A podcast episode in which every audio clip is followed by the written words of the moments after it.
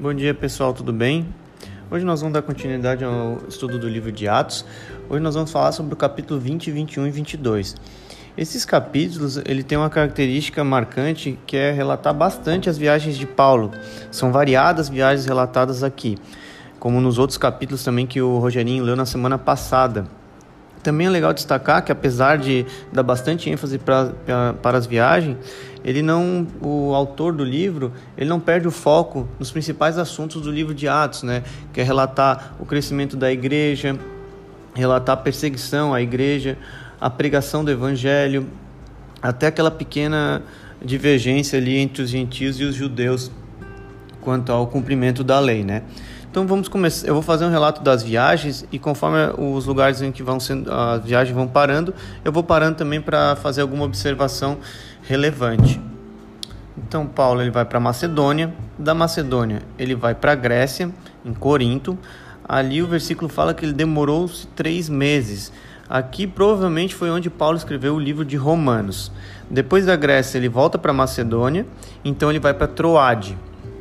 Aqui em Troade é legal ressaltar que Paulo vai para essa cidade com seis pessoas. Algumas delas poucas conhecidas, outras mais conhecidas, como Timóteo, mas aqui é legal ressaltar a Tiquico. Eu não sei se é exatamente assim que se fala, né? Tem um acento no i, no primeiro i, Tiquico.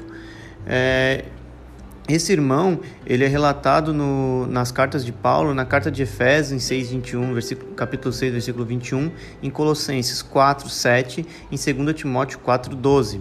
É legal falar um pouquinho sobre ele, bem rapidamente mesmo, para ressaltar aquilo que o Rogerinho falou no, no áudio anterior, onde a igreja, ela, apesar de Paulo ter um destaque maior no começo da, da igreja, ela não foi feita só por Paulo, foi feita por muitos irmãos. Inclusive, Tiquico, ele é descrito como Paulo como irmão amado e fiel ministro, conservo do Senhor. Então, Paulo construiu a igreja junto com muitos outros irmãos tementes a Deus. Alguns com mais destaque, né, como Timóteo, que chega a receber duas cartas, e outros até que não são citados nenhuma vez, como por exemplo Secundo, que é citado uma única vez aqui em Atos. Depois de Troade, Paulo segue para Assos, que é uma cidade ali bem próxima de Troade. Depois ele vai para Mitilene, que é uma ilha grega, né, que tem um, um, porto provavelmente, porque até o versículo fala que dali navegaram e foram até Mileto, que é uma cidade próxima de Éfeso. Aqui em Éfeso é legal ressaltar dois pontos, né? Uma é que Paulo continua com a pregação do evangelho, né? Baseado na fé em Cristo, no, cap no capítulo 20, versículo 21, ele fala: testificando tanto a judeus como a gregos o arrependimento para com Deus e a fé no nosso Senhor Jesus Cristo. Outro ponto importante é que ele alerta os irmãos de Éfeso no, no versículo 30, e que dentre vós mesmos se levantará homem falando coisas pervertidas para arrastar os discípulos atrás deles. E Paulo estava certo, né? Tanto que lá em 1 Timóteo 1,3, Paulo fala para Timóteo para que ele permaneça em Éfeso para demonstrar certas pessoas a fim de que não ensinem outra doutrina. Bem, poderíamos aprofundar aqui, mas basta ler o, prim o primeiro capítulo de, de 1 Timóteo que nós vamos ver ali que Timóteo tem que corrigir os irmãos de Éfeso quanto à doutrina, que alguns irmãos estavam pegando doutrina além dessa que Paulo já vinha pregando. Então, depois de Mileto, Paulo vai para Cós, para Rhodes, para Pátara, depois para Finícia, depois Tiro, que é próximo de, de Jerusalém, depois ele vai para Cesareia, que é a capital da Judéia, e por fim ele chega em Jerusalém. Na chegada em Jerusalém, é legal ver logo no início, no, cap... no versículo 17, capítulo 21, que Paulo é recebido com alegria entre os irmãos, mas logo ele já é advertido pelos irmãos que no, no versículo 23, é legal prestar atenção, certamente saberão da tua chegada. Bem, quem saberão da sua chegada? É aquele pessoalzinho aquele pessoalzinho que o Rogerinho alerta, mostrou pra gente nos outros capítulos, né? Que onde Paulo passa, ele começa a ser perseguido.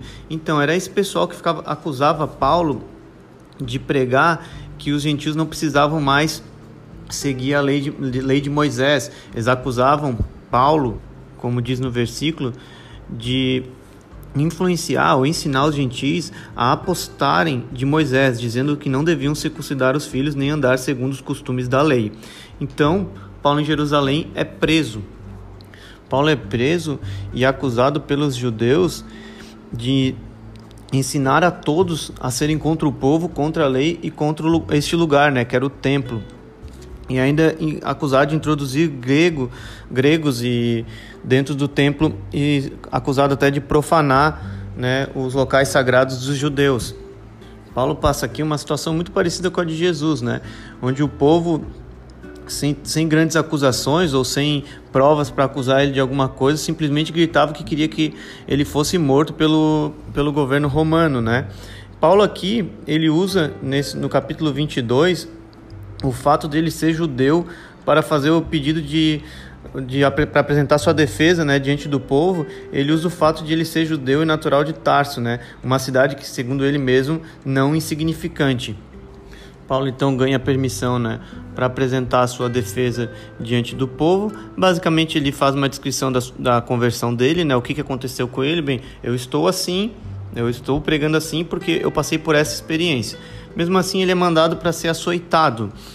Aqui, mais uma vez, Paulo usa o status dele, ou, é, ou melhor, ele usa a lei a seu favor, né? Ele questiona o centurião se porventura era lícito açoitar um cidadão romano. E o centurião ele fica ele teme, né, porque era errado perante a lei, então ele manda Paulo para o sinédrio. Bem, esse é um pequeno resumo, né, do capítulo 20, 21 e 22. E agora vamos ficar no aguardo para a próxima semana os próximos capítulos. Valeu, obrigado.